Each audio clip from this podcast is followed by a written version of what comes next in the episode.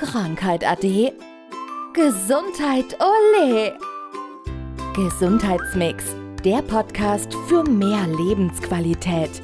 Von und mit der Gesundheitsexpertin Manuela Hartmann. Jetzt gibt es ja in diesen ganzen medizinischen Berufen die sogenannten Kassenpraxen und dann gibt es die Privatpraxen. Du hast dich entschieden, du bist für Privatpatienten da oder für Selbstzahler. Das ist eine Entscheidung, die trifft man. Was ist der Grund für diese Entscheidung? Der Hauptgrund für mich war einfach Zeit für den Patienten zu haben. Also ich war einige Jahre angestellt in einer kassenärztlichen Praxis als Physiotherapeutin und es ist einfach, was ganz, ganz viele nicht wissen, ja, dass die Kassen einfach ja die Zeiten reglementieren und dass man dann eben schaut, dass man in 15 bis 20 Minuten eben den Patienten behandelt. Jetzt ist es aber so, der Patient bringt ja ganz, ganz viele verschiedene Themen mit. Wenn du jetzt zum Beispiel eine Hand gebrochen hast, dann kommst du auf jeden Fall mit dieser Zeit ganz gut hin, um einfach das Handgelenk zu mobilisieren. Aber ich habe mich jetzt nur noch spezialisiert auf die Wirbelsäule und da sind eben ganz, ganz viele Themen, die dahinter stecken und für mich war dann einfach wichtig, dass ich Zeit für den Patienten habe und dann wirklich nach der Ursache schauen zu können, um eben festzustellen, wo kommen denn die Probleme her. Weil ansonsten ist es so, ich behandle jetzt heute irgendwas und ich weiß, aber ich habe gerade mal angefangen und einen kleinen Teil behandelt und dann kommt der Patient nächste Woche wieder und er kommt übernächste Woche wieder und letzten Endes konnte man das Thema da aber ja nie abschließend ursächlich behandeln. Und das war dann für mich der Grund zu sagen, okay, ich möchte Zeit für meinen Patienten und ich möchte dann eben ja auch an die Ursache gehen.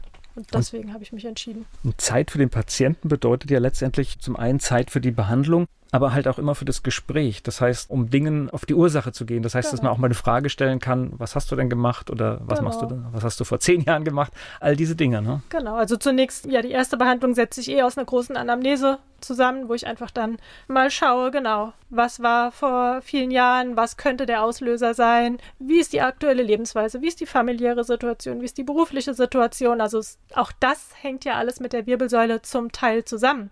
Also dass zum Beispiel Verspannungen einfach auch aufgrund von Stress sein können, die im Alltag sind. Genau, das ist so die erste Behandlung und dann natürlich schon mal so eine Grunduntersuchung, wo ich dann einfach auch manuell schaue, sind zum Beispiel Fehlstellungen, kann ich die gegebenenfalls auch zeitnah beheben und dann so nach und nach wird dann eben in den Folgebehandlungen dann entsprechend das Ganze behoben. Und mein Ziel ist aber immer, mit möglichst wenig Behandlungen den Patienten maximal zu unterstützen. Und es gibt aber auch die Möglichkeit, eben zum Beispiel mal einen halben Tag oder einen kompletten Tag einfach, ja, schauen zu lassen, ja, wie findet mein Alltag statt, was kann ich insgesamt optimieren. Also da bin ich sehr, sehr flexibel. Und du hast ja jetzt diese vielen Bereiche, das haben wir ja schon kennengelernt. Das heißt, deswegen, es kommt vielleicht jemand zur Physiotherapie zu dir, aber es kann wo ganz anders enden, ne? Genau. Und ganz, ganz häufig ist es ja so, wir hatten es irgendwann mal besprochen, die, die willig sind, da geht es ja wirklich darum, dann einfach auch viel mehr umzustellen, wie eben nur, ich mache drei Übungen und danach bin ich geheilt geheilt, sondern die möchten dann wirklich auch schauen, was kann ich von der Ernährung optimieren, ne? wie sieht es mit den Mikronährstoffen aus, wo kann ich gegebenenfalls Entspannungsphasen einbauen, wie kann ich die als Mikropausen im Alltag einbauen, wo kann ich irgendwie nochmal vielleicht Übungen auch mit einbauen im Alltag, die mir jetzt fünf Minuten einfach nur gut tun und dann eben was für meinen Rücken zum Beispiel tun. Und so kann man dann eben auch ja im häuslichen Alltag der Kunden, Patienten, Klienten, wie auch immer schauen. Naja, das Verrückte ist ja meistens kommt man ja in eine Behandlung, weil man viele Jahre etwas falsch gemacht hat.